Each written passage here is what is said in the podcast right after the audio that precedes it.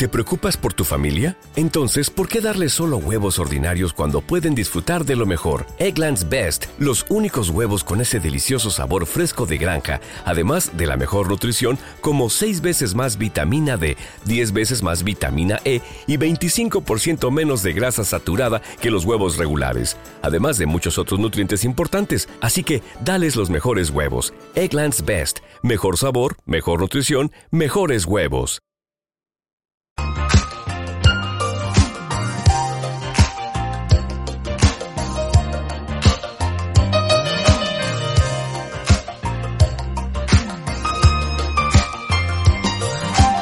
Continuamos, continuamos en las mañanas de Onda Aragonesa, en esta mañana de lunes, cuando son las 10 y 20 minutos de la mañana, tenemos a nuestro siguiente invitado aquí con nosotros.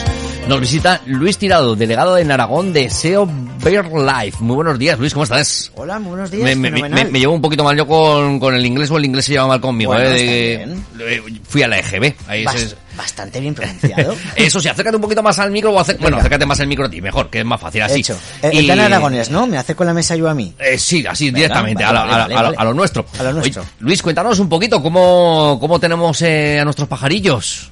Pues mira, parcialmente bien, a algunos les va peor, pero no tenemos una visión en general positiva. ¿Por qué no? El, por un lado, tenemos mm, grupos de especies que les va fenomenal, fenomenal, fenomenal. Por ejemplo, las aves forestales. ¿Qué quiere decir esto? Que en caso de un incendio, la resiliencia y la capacidad de recuperarse es muy elevada. O sea, no tendremos que, entrecomillado, ¿eh? preocuparnos tanto por un incendio, porque en 4, 5, 10 años, los que sea, es la bi- biodiversidad se recupera bastante bien. Es muy típico de los ecosistemas mediterráneos. Por así decirlo, acostumbrados al fuego. En cambio, hay otros grupos de aves, sobre todo las aves agrícolas, que están en caída libre. Las aves esteparias, por ejemplo, que estaban algunas muy amenazadas, eh, pues ligado a la, a la transformación de secano en regadío, o por ejemplo a los, al uso de plaguicidas, que es terrible, a por ejemplo lo que ocurre tras las concentraciones parcelarias, que no quedan los linderos, estas zonas periféricas de los campos, esa vegetación que hay como en, el- en en los límites de los campos. Es muy importante conservarla. Y ahí sí que tenemos, está la cosa en peor estado de conservación. Eh, y tenemos otros grupos de aves, las de las ciudades, donde estamos, eh, que están parcialmente bien según qué especies. Podríamos dejarlo en stand-by. El gorrión o el vencejo, que son aves comunes, no le va tan bien, pero otras, la palma torcal, la urraca y otras, la grajilla, les va muy bien.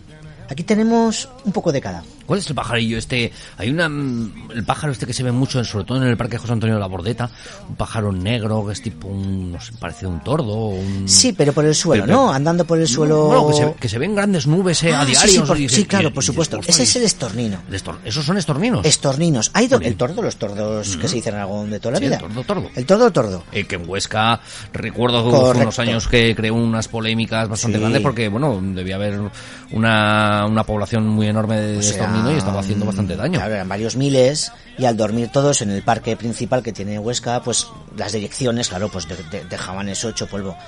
Eh, pero el de el de los que hay en Zaragoza, por ejemplo, en el parque, la entrada al parque, que es precioso, por cierto, si a alguien le apetece, aún están mm, por la noche ir a ver las nubes, llegar a, a dormir, están en, en nada más entrar a la derecha al parque, en los esos pinos debajo que tienen alrededor de la casa de piedra.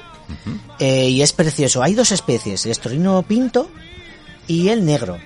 El negro está todo el año con nosotros y el pinto llega en- para pasar el invierno y son los que forman principalmente esas grandes nubes.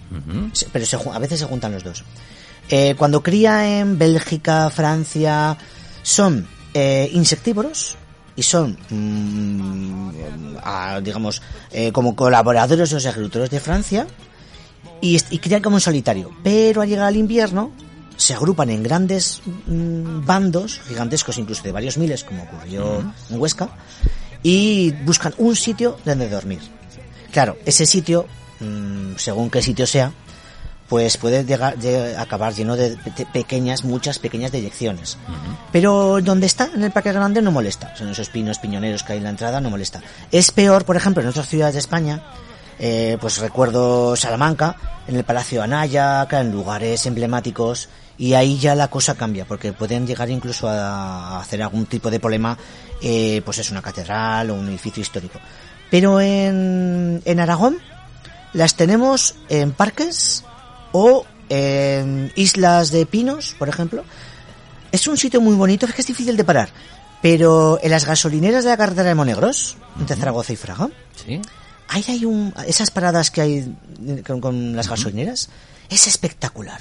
Si, si tienes ocasión de la hora, que es un- una hora antes del anochecer, pararte y pues a echar gasolina o a lo que sea, ¿no? Y esperarte un poco. Esos, esos pinos isla, una isla ahí, es el único sitio donde se pueden dormir en kilómetros en la redonda. Están muy ligadas al regadío de Bujaloz, Candasnos, esas zonas de por ahí. Y van a dormir a esos pinares. Esos lugares son espectaculares. La verdad es que es un lujo, a pesar de los problemas que en ocasiones pueden eh, suponer, ¿no? El, eh, eh, paisajísticamente es un lujo tener ese espectáculo de la naturaleza de miles de aves dando vueltas que no sabes muy bien por qué lo hacen. Bueno, tiene un criterio científico también. Pero tú la ves, es como a base de baile. Incluso hay gente que le ha puesto música. Hay vídeos con música clásica, bueno, bueno, o chill out. Precioso, la verdad es que es, es, es bonito ese grupo de aves. Oye, los, eh, estos animalitos, las aves, eh, imagino que un- sobre todo las que nos encontramos en las ciudades, eh, eh, bueno, por Zaragoza podemos decir que es una ciudad medianamente bien cuidada medioambientalmente, no, no somos, bueno, yo creo que el cierzo nos echa una, una gran mano en nuestra ciudad, eh, pero claro, la contaminación en las propias ciudades, eh, imagino que estos animalitos también... Sí, sí, sí, sí, sí. Eh, de hecho es lo que le está pasando al gorrión común. Fíjate, el gorrión. ¿Qué gorrión, gorrión? ¿Te está gustando este episodio? Hazte fan desde el botón Apoyar del podcast de Nivos. Elige tu aportación y podrás escuchar este y el resto de sus episodios extra. Además, ayudarás a su productor a seguir creando contenido con la misma pasión y dedicación.